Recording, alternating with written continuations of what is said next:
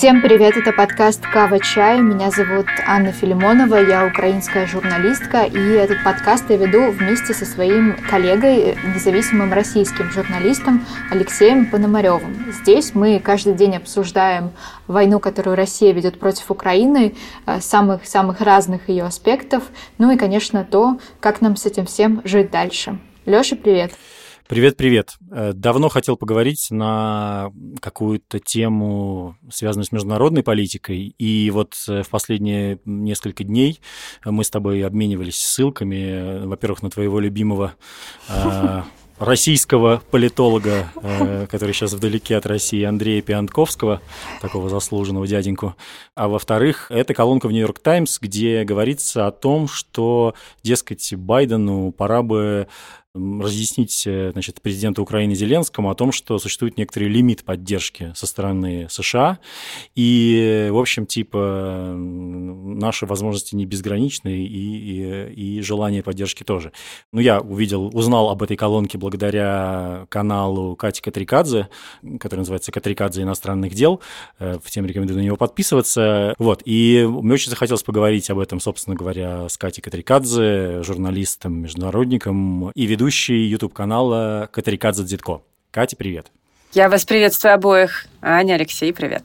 Привет. Э, можно я задам вопрос, пожалуйста? Я прям Давай. хочу с вами зайти, потому что э, у нас эту колонку очень сильно обсуждали в Украине. Ну, понятно, потому что как бы э, от помощи Соединенных Штатов здесь сейчас достаточно много чего зависит. Кать, можете нам рассказать вообще, ну, во-первых, как, как вам показалось, какой главный ее поинт этой колонки, и что это значит? Можно как-то раскодировать это послание? Да, его очень легко, на самом деле, рассказировать. Тут э, даже не обязательно быть большим специалистом по американской политике, но поинт очевиден. Смотрите, у них э, выборы грядут, э, промежуточные выборы в Конгресс, где большие есть сомнения в триумфальной победе Демократической партии. Потому что, ну, вообще это так бывает всегда. Традиционно президент, например, представляет одну партию, он побеждает на выборах, в данном случае случае партию демократическую, и на ближайших выборах, промежуточных выборах в Конгресс традиционно побеждает другая партия. То есть в данном случае это будет республиканская. Однако есть опасения, что э, из-за слабости Джозефа Байдена и из-за низких рейтингов, а у него просто очень плохие цифры сейчас, э, может э, разгромная наступить победа республиканской партии. На этом фоне я вот давно слежу в связи с, с своей трудовой деятельностью за тем, что делает Fox News.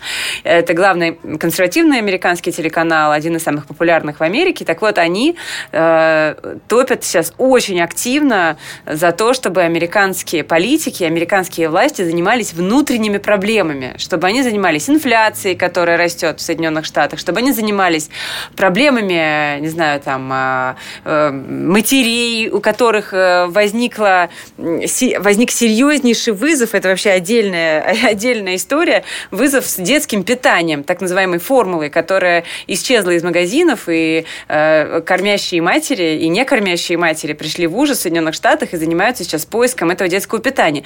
И, в общем, э, показывают на этом Fox News бесконечные опросы населения на улицах Америки, разных городов, ко- ко- населения, которое говорит, что это там за Украина, мы вообще не знаем, э, что это за страна, она где-то там за океаном, и э, почему мы должны отправлять им 40 миллиардов долларов помощи и э, вообще заниматься их э, проблемами, их вызовами, их спасать от какой-то там России, которая тоже очень далеко за тем же океаном, мы не понимаем. А, и, э, насколько я могу судить, э, вот эти эксперты, авторы, уважаемые из э, газеты «Нью-Йорк Таймс», они видят, что собственно, доминирование демократической партии, демократического президента демократических идей, пусть либеральных и пусть, казалось бы, защищающих, ну, по, по всей своей сути, права человека и, на самом деле, свободы украинцев, в частности, тем не менее, они понимают, что у них гигантские сейчас э, трудности. Вот, и поэтому предлагают такой прагматичный выход. Э, я бы даже сказала циничный, уж простите мне это слово, но мне кажется, это э, слово подходящее вполне. Э, выход заниматься внутренними историями, заниматься, условно говоря, вот этой самой бэйби-формула, то есть детским питанием, заниматься инфляцией, заниматься тем же ковидом, который пока еще остается проблемой, а не, значит, воевать э, с Россией, условно, воевать с Россией в Украине. Угу. Катя, слушай, а падение рейтинга Байдена, оно связано напрямую с участием Америки в... Или это просто как бы э, уже вишенка на торте такая? Нет, а, на самом деле участие Соединенных Штатов в этом конфликте, оно, ну, насколько я могу судить, не то чтобы сильно отражается на популярности Байдена, там другие факторы, и один из главных, на самом деле. Э, и, и, и, собственно, вообще интересно, что этот фактор в итоге явился одним из определяющих в активности Байдена на украинском направлении. Это фактор Афганистана. Угу. Американцы, как вы помните, вывели совершенно чудовищным образом свои войска из Афганистана. Весь мир видел кадры, как э, и вы прекрасно это наверняка помните, как э, люди, абсолютно отчаявшиеся афганцы, сотрудничавшие, очевидно, да, с американцами или западными там какими-то странами в ходе правления светского, светской власти, как они цеплялись за шасси самолетов улетавших и гибли там прямо на взлетно-посадочной полосе после того, как Талибан захватил власть. И э, там погибли 13 американцев, на минуточку, и там были дикие совершенно теракты, взрывы, и полностью Талибан захватил вообще людей и взял в заложники афганцев и, и всех, кто там, собственно, находился и кто не успел уехать. И это был полнейший абсолютно провал администрации Байдена, и тогда Джозеф Байден э, выступил с чудовищной речью, на мой взгляд, хотя я, в общем, поддерживаю демократов, хочу, хочу это подчеркнуть. Я 7,5 лет прожила в Америке, и особенно после Трампа считаю, что для Соединенных Штатов э, демократическая партия является, конечно, гораздо, гораздо более как бы внятной и, и лучшей, что ли, партией для людей. И для страны, и для ее наследия, и для ее развития. Но одновременно с этим тогда должна сказать, что Байден выступил с речью, которая вызвала во мне бурю вообще возмущения. В частности, он сказал, вот сейчас близко к тексту вам перескажу, что, мол, э, ну а чего вы хотели? Вот мы поставляли им оружие, мы давали им деньги, мы их поддерживали, этих афганцев, в последние там 20 лет. А это было как раз 20-летие ввода американских войск после терактов 11 сентября. И он задался целью вывести американских э, солдат э, к 20-летию этого события. И он говорит, но мы же не обещали им демократию строить. Это вообще не наша задача, это их задача, это их проблема. И тон этого выступления, и посыл, который абсолютно не соответствует вообще ценностным каким-то ориентирам Соединенных Штатов Америки, многих тогда поразили, а меня прямо скажу, шокировали. Потому что идея о том, что э, сейчас Соединенные Штаты должны доказать, что демократия побеждает авторитаризм, что Соединенные Штаты должны именно сейчас, там, в момент вызова такого большого исторического, победить такие там режимы, как путинский, с этой идеей Байден выступал в самом начале своего прихода к власти, и с ней, собственно, он шел к овальному кабинету и вдруг появился такой циник, который говорит, не, ребят, подождите, вот демократия, поддержка ваша там гражданского населения, поддержка свободы слова, прав женщин, которых, конечно, тут же лишили всех вообще возможных прав, а, поддержка населения с точки зрения там образования детей и подростков, это все ваши, как бы ваши истории. Талибан пришел, ну разбирайтесь с ним сами. А, а мы, мол, решали свои проблемы в Афганистане. Теперь мы их решили, э, ИГИЛ уничтожили, там, других террористов тоже, так что до свидания. Вот это звучало чудовищно. Это, конечно, был сигнал, прежде всего, ну, поскольку я российская журналистка, прежде всего нам с вами, потому что тогда стало понятно, что никакие проблемы с правами человека, никакой Навальный, отравленный дважды и посаженный, никакие закрытия средств массовой информации, преследование журналистов, никакие там иностранные агенты и прочее, прочее не станут достаточным основанием для США, чтобы они, не знаю, ну как-то вмешались. Для того, чтобы вот эту ошибку чудовищную, репутационную исправить, Байден так... Ну, это одна из причин, конечно, она не главная, но, тем не менее, одна из важных причин. Байден так активно впрягся в украинскую историю. И, собственно, видите как, оказалось, что это не сработало для большого числа американцев. Я не говорю о том, что Большинство в США поддерживают республиканский нарратив, точнее, так, э, даже не республиканский, а Newsовский нарратив. Но он э, набирает популярность. Идея о том, что, подождите, давайте будем заниматься своими проблемами, а чужие подождут. Можете меня исправить, но у меня такое ощущение, что это вообще одна из главных таких э, общественных дискуссий, которая ведется в Америке, ну, весь 20 век, э, так уж точно, и начало 21 века тоже. Это степень вовлечения Америки в, собственно, конфликты вне Америки и в, во всякие, там, не знаю, политические кризисы вне Америки. По-моему, поэтому, по-моему, это у них как-то волнообразно происходит. Они то как бы, да. э, как бы во Вьетнам, то у них огромное общественное движение против войны во Вьетнаме. И, ну, собственно говоря, это, по-моему, все время происходит. У меня к вам тогда такой тоже шкурный вопрос, боже мой, меня вот только одно интересует. А если сейчас республиканцы в Конгресс, на выборах Конгресс победят, и это будет разгромно, что это значит для Украины? На самом деле это ничего плохого не значит для Украины, хочу вам сказать, потому что республиканская элита как раз э, исходит из своих традиционных, ястребиных, в данном случае они полезны Украине, позиций. То есть, смотрите, Мич МакКоннелл, например, один из, один из самых известных американских политиков, но он не, не в Нижней Палате, не в Палате представителей, он в Сенате, он, он лидер сенатского меньшинства.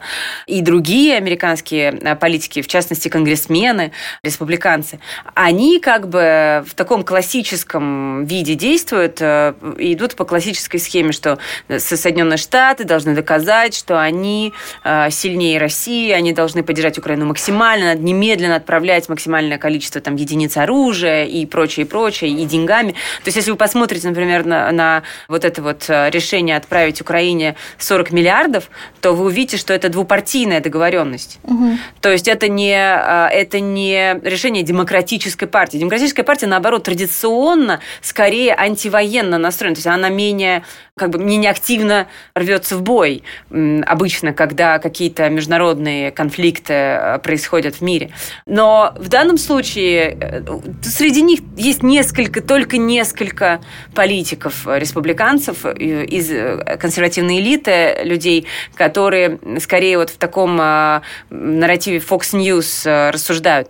Тут я, я вот э, подчеркиваю, да, на самом деле э, скорее интересно, что идея о невмешательстве, она исходит не от консерваторов, политиков, которые сидят на капиталистском холме и принимают законы, а от там, консервативных ведущих, там, журналистов, аналитиков, блогеров, вот от таких людей. Почему это важно? Потому что у них огромная аудитория гигантская, и они влияют на большое число людей, и они особенно влияют на вот такие штаты красные, да, скорее республиканские, они влияют на поклонников э, условного, не знаю, Такера Карлсона, это главное лицо Fox News, человека, который вообще с самого начала просто звезда российского телека. Если вы посмотрите угу. российские политические шоу, то вы увидите, они его цитируют едва ли не каждый день, потому что Такер просто по методичке Маши Захаровой из МИДа. Ну, конечно, конечно, у него ее нет, но, но удивительным образом их мысли совпадают просто, понимаете? И он каждый раз говорит, зачем это нам вообще? Мы сейчас будем воевать с Россией. Как мы это объясним американцам, простым американцам, которые которым там важно воспитывать своих детей в достатке и, и так далее, и так далее. В общем, как это обычно бывает, все по списку. Вот эта история, она важна. Поэтому Нью-Йорк Таймс так на это реагирует. Э, получается, что, например, поездка Байдена в Польшу, да, знаменитая с его странной речью перед американскими солдатами, там, которая, видимо, была нацелена на то, чтобы завоевать симпатии вот того самого истребино настроенного республиканского населения, такого воинственного, угу. на самом деле сейчас э, ровно обратно да, обернулась против него. То есть как бы именно потому, что э, непонятно зачем. Мне кажется, Лёша, что тут как бы дело в том, как он это говорит. А, и против него это оборачивается не потому, что он а, сказал что-то не то, а, а потому, потому что он, ох, черт возьми, он стар, ребят. И он плохо выглядит, и он плохо говорит, и над ним издеваются. И это не выглядит как речь сильного лидера, лидера свободного мира, ведь именно так себя мыслит э, американский политический истеблишмент, и Соединенные Штаты традиционно мыслят себя именно лидером свободного мира. И так себя мыслят и республиканцы, и демократы. Сейчас, в момент такого кризиса грандиозного, в момент, когда огромная ядерная держава бессовестно, подло нападает на своего соседа, убивает там людей и вообще творит э, чудовищные преступления, в это время нужно, чтобы лидер свободного мира, если американцы претендуют на эту роль, а они претендуют, как-то, знаете, громко и мощно ударил кулаком по столу. И поскольку он как бы ударил, и это продолжает делать, э, да, и хлопать каждый день по столу, с одной стороны, возникает впечатление, что Соединенные Штаты делают все, все вообще возможное и поддерживают Украину максимально. И это так, да? Конечно же, отчасти э, можно сказать, что Соединенные Штаты свою позицию зафиксировали более чем четко, и ясно, что Вашингтон поддержит Украину и будет поддерживать в обозримой перспективе вне зависимости от того, что там пишет Нью-Йорк Таймс. Отдельно можем поговорить о том, как они будут поддерживать. Конечно, тоже, тоже э, сложный вопрос. Но поскольку, смотрите, это выглядит не то чтобы убедительно, то для многих э, это, это дает такой зазор, окно для сомнений, окно для вопросов. Достаточно ли сильны Соединенные Штаты сейчас? Достаточно ли убедительно выступает президент? Достаточно ли мощный ресурс у Америки сейчас – для того, чтобы помогать Украине и при этом не скатиться в какие-нибудь экономические кризисы? На эти вопросы он настолько слабо отвечает, что у большого числа американцев, вне зависимости от их партийной принадлежности, возникают сомнения от, относительно того, как они будут расплачиваться за американскую поддержку Украины.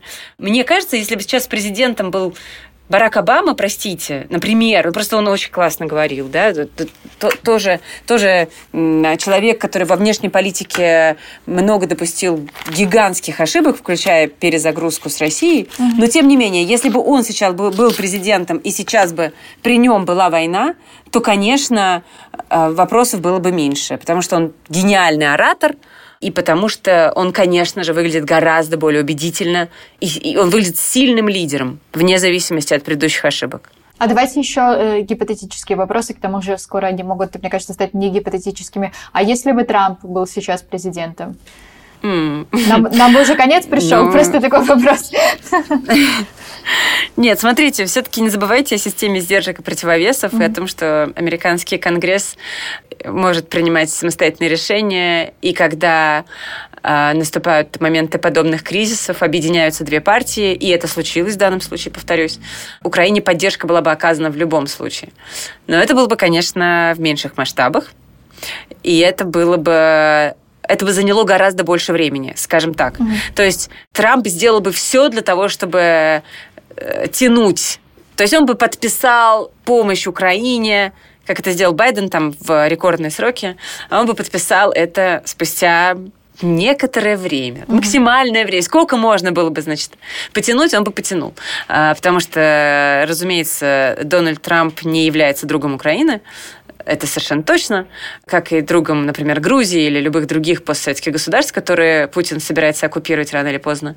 И он восхищается Путиным, несомненно, его сильной мужской рукой. Но, тем не менее, он не может игнорировать своих конгрессменов и сенаторов, он не может игнорировать интересы американского народа. Американский народ был бы страшно недоволен, если бы Америка сейчас... А, ведь американский народ сложный, понимаете? Американский народ, с одной стороны, хочет, чтобы у него все было супер, и чтобы за его счет а, не там поднимали экономику Украины или армию Украины.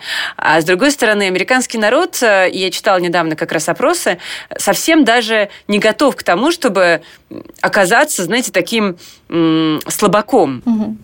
То, есть, то есть им важно, американцам важно со стороны, издалека, не испытывая больших потерь, оставаться этим самым лидером свободного мира. Это значительный очень фактор. Угу. Мне кажется, в российском народе есть подобное настроение, они, правда, менее оправданные э, так сказать, материально. В российском народе есть, э, есть имперские настроения. Э, они, конечно, совпадают в некоторой степени с настроениями американцев, но в отличие от американ, в отличие от настроений в российском обществе, которые, конечно, мы с тобой не можем, Леша, назвать подавляющими или там все поглощающими, потому что мы этого не знаем. Но мы знаем, что они такие есть, такие, да? В Америке нет истории про то, что а давайте-ка мы оккупируем еще что-нибудь. Угу. А давайте-ка мы присоединим еще например, Канаду. Чего бы нам не, присо... не присоединить? Они бы хотели влиять, они бы хотели там, распространять демократию в странах третьего мира. Они бы хотели... Это им важно, это им интересно быть представителями государства, которое как бы сеет доброе вечное. Но присоединить Венесуэлу не хотят американцы. Нет такого вообще, такого, такой мысли нет в обществе, понимаете? Угу, угу. Слушай, а, а вопрос про старушку Европу еще все-таки. Вот есть э, Э, с одной стороны, я не знаю, как, наверное, можно назвать конспирологической эту версию Андрея Пиантковского про то, что Макрон и Шольц, типа, сливают, грубо говоря, Украину, пытаясь там как-то заигрывать, потому что они боятся, что Украина победит, сейчас э, они потеряют свое влияние, я имею в виду Францию и Германию. Ох. Вот.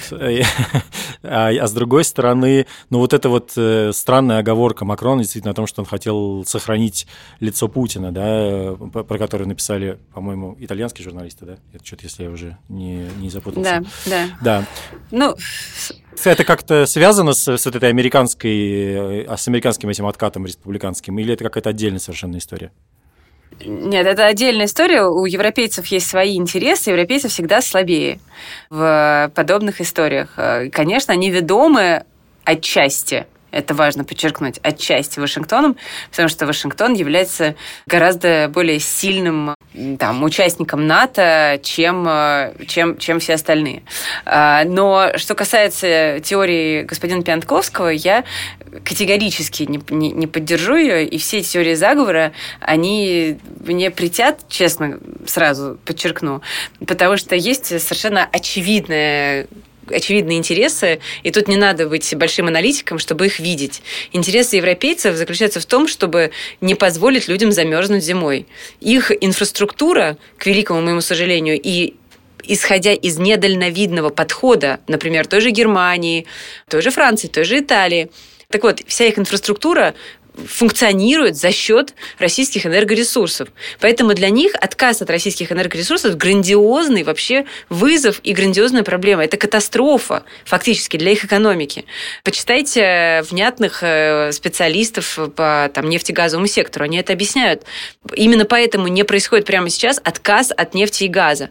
Ну, от нефти хоть как-то там со скрипом, но еле-еле, а от газа... Вот только что Франц Тиммерманс в Давосе, это э, заместитель Урсулы, Урсулы фон дер Ляйен, президента Еврокомиссии, он сказал, что к 2027 году они смогут э, освободиться, Европейский Союз может освободиться от российской энергоиглы, да, так называемой. То есть у них проблема заключается в этом. Они боятся, что их электорат их избиратели пойдут и начнут э, их сбрасывать и переизбирать и, и протестовать, потому что их э, жизнь сильно изменится к худшему из-за того, что вводятся жесткие санкции в отношении России. Вот этот у них вопрос стоит остро, понимаете? Угу. Они не знают, как с этим. Они, они конечно же, а это, конечно же, проявление слабости. И, если вот меня спросить, то очень зря политики типа Шольца и Макрона не объясняют своим э, избирателям, что отсутствие жестких санкций, максимально жестких, максимально, вот максимально, максимально жестких санкций против России в итоге выльется в проблемы для этих же людей. Проблемы с безопасностью, например, для них же, для их же избирателей. Вот этот нарратив слабо очень звучит, к сожалению, в европейских столицах. Но это не потому, что они, значит, что-то там, как там Андрей Пянтковский пишет. Это просто история про э, шкурный интерес простой и про экономику этих государств, которая, к сожалению, и повторюсь, исходя из глупости, недальновидности, наивности европейских стран, и в частности Ангелы Меркель, которую я очень люблю и уважаю, но вот очень не, не, недооценила она Путина, такая реальность наступила. Вот, собственно, поэтому все, все эти мучительные разборки, переговоры за закрытыми дверями, бесконечные встречи, голосования и слабая позиция по санкциям. Так, кстати, Леша сказал про Пиантковского, как будто бы я его серьезно воспринимаю. Я бы хотела сейчас немножко подчеркнуть, что это была ирония. Вот. То есть не то, чтобы я как бы серьезно отношусь. Я еще, может быть, и профессора Соловья слушаю, но это же не значит, что я верю, что там, не знаю, у Путина рак или что, и он там не сегодня-завтра на операции его зарежут. Э, включаем критическое мышление. Э, такой вопрос. То есть, получается, стратегия Путина, понятно, что сейчас начинается гадание на Путине, моя любимая рубрика, э, но все равно это, она заключается в том, чтобы пересидеть вот этих всех демократических лидеров, которые могут смениться, а с новыми он может как-то договориться. То есть он опять собирается играть вот в эту свою игру с пережать, пере, перетерпеть, пересидеть. Ну, с Байденом, наверное, проще всего. Угу. С Байденом проще всего, да, несомненно. Мне кажется, что что, честно говоря, 24 февраля Путин пошел в банк и сбросил маски и сжег мосты. И он, э, уж не знаю, была у него какая-то стратегия, не была у него какая-то стратегия. Ну, я давно предполагаю, что, возможно, он э, посчитал сейчас момент лучшим, потому что Меркель ушла, а она была все-таки сильным лидером и держала в кулаке, пусть, пусть она ошибалась с Россией, но тем не менее держала в кулаке Европейский Союз. С другой стороны, Путин в Женеве в июне 2021 года поговорил с Байденом и пришел к выводу, предполагаю я, что он э, слабоват и что ничего с ним, с Путиным сделать не сможет особо. Кроме того, он рассчитывал и на Макрона, конечно же, который, э, в общем, пытался все это время стать главным медиатором, скажем, посредником, как-то пытаться договариваться с Россией. Вот его мысль была, он ее несколько раз высказывал, что без России невозможно развитие Европы. Исторически так сложилось, что Россия является неотъемлемой частью Европы и прочее, прочее, прочее. Он же, Макрон, говорил о смерти головного мозга НАТО, как вы знаете. А, так вот, Путин, наверное, считал, что как бы обстоятельства сложились таким образом, что более благоприятных для вторжения обстоятельств не будет в обозримой перспективе. Но одновременно с этим он пошел войной на суверенное государство, а значит, он был готов к тому, что будут очень жесткие реакции, он, будет, он, он был готов к тому, что это может быть конец отношений между Россией и Западом. Он был готов к этому, именно поэтому 4 февраля 22 года он э, летал на открытие Олимпийских игр и долго разговаривал с э, председателем КНР.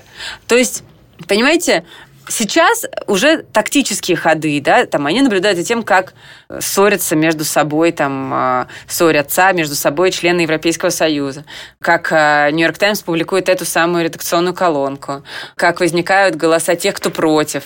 А, сейчас одновременно они проводят, одновременно с тем, как Байден гостит в Токио, Россия проводит совместное учение с Китаем. Это тоже э, такая, знаете, история про переориентацию на Азию. Но мне кажется, что все это для Путина второстепенно, потому что для него первостепенно это завоевание Украины. И каким, какими будут последствия, пусть даже самыми плачевными для России, для россиян, не, неважно ему, понимаете, он настолько как бы поглощен этой идеей завоевания Украины, а в случае завоевания Украины и других государств, что ему просто плевать что там скажет любой президент Соединенных Штатов Америки, неважно, это будет Байден или кто угодно, он знает прекрасно, что ни европеец никакой, никакой американец никогда не рискнут и не вступят в войну за страну, не являющуюся членом НАТО. И поэтому у него в этом смысле развязаны руки. И он, к сожалению, великому, я должна признать, готов был к любым санкциям, Хотя есть одна история вот про газ, я все время про нее говорю, что Путин э, рассчитал, что отказа от газа не будет от российского в Европе. И действительно, видите, оказался прав. А, так вот, задача ЕС сейчас его в этом э, разубедить. Но, к сожалению, боюсь, что единственный рычаг воздействия, не военный, отказ от российского газа, вряд ли будет применен в ближайшее время. Я не могу просто понять, э, как Путин может э, рассчитывать серьезно на то, чтобы завоевать Украину. Это ну, невозможно. Сейчас это уже, мне кажется, всем очевидно. Аня, ну посмотрите на Путина. Ну ладно, вот, хорошо. Представьте, представьте себе, что он сидит в каком-то закрытом помещении, у него нет интернета, у него нет смартфона. Это подтверждено Дмитрием Сергеевичем Песковым даже официально у него нет э, выхода в реальный мир. Да, вот он получает информацию от своих военачальников. Ну, что-то где-то замедлились, возможно, да. Но, но, но подождите, ну, слушайте, ну, конечно, мы возьмем эту, эту Украину. Это же даже не государство, говорят ему, условно, Шойгу, Патрушев и прочие, э, прочие люди. А я тут смотрела Маргариту Симонян, которая выдала недавно очередной шедевр о том, что Россия не завоевывает Украину быстро, потому что ей жалко украинцев. Ну да, да. Так это же сказал и Понимаете? это же и Шойгу сказал на самом деле, что мы замедлили наступление, чтобы э, дать гражданскому населению эвакуироваться. Это он сегодня прям сказал. Ну, видите как. Ну, ну то есть, а, может быть, а, а, кто, а кто вот знает? А вдруг Путин считает, что он еще и гуманист великий? И что он жалеет украинское население сейчас? Ну, то есть, как бы мы не понимаем, мы знаем, что то, что происходит, это неадекватно, это лишено всякого смысла. Это просто убийство людей. Но как, как и, и поэтому, вот, исходя из отсутствия всякого смысла в этой жуткой войне, мы не можем никак судить о замыслах, аргументах, мотивах дополнительных, помимо тех, что уже понятны, да, Владимира Владимировича Путина. Что-то он там себе думает, наверное. И, и очевидно, он не думает, что он проигрывает в этой войне. Ой, я мечтаю дожить до этого времени, и в моем смысле это буквально дожить, когда будут уже написаны об этом книжки, и можно будет почитать э, о том, как он жил, о чем он думал, как принималось это решение. Я, я, я очень да. хочу это прочесть уже. Я, я тоже. Михаил Зыгорь, чтобы написал новую серию своих сочинений, так сказать, популярных. Да, да. Это было бы классно. Я читала все Мишины э, книжки и думаю, что это тоже не за горами. Надеемся. Как почти любой наш подкаст, этот заканчивается снова в голове российского президента Владимира Путина. К сожалению, мы не знаем, что там происходит, поэтому на этом моменте мы обычно, так сказать, сами уходим в сумрак, в туман войны. Спасибо, Катя, тебе за то, что ты к нам сегодня пришла. Спасибо вам. Э, обязательно подписывайтесь на канал э, Кати Катрикадзе в Телеграме, Катрикадзе иностранных дел, и на YouTube-канал Катрикадзе Дитко. Благодарю вас, ребят.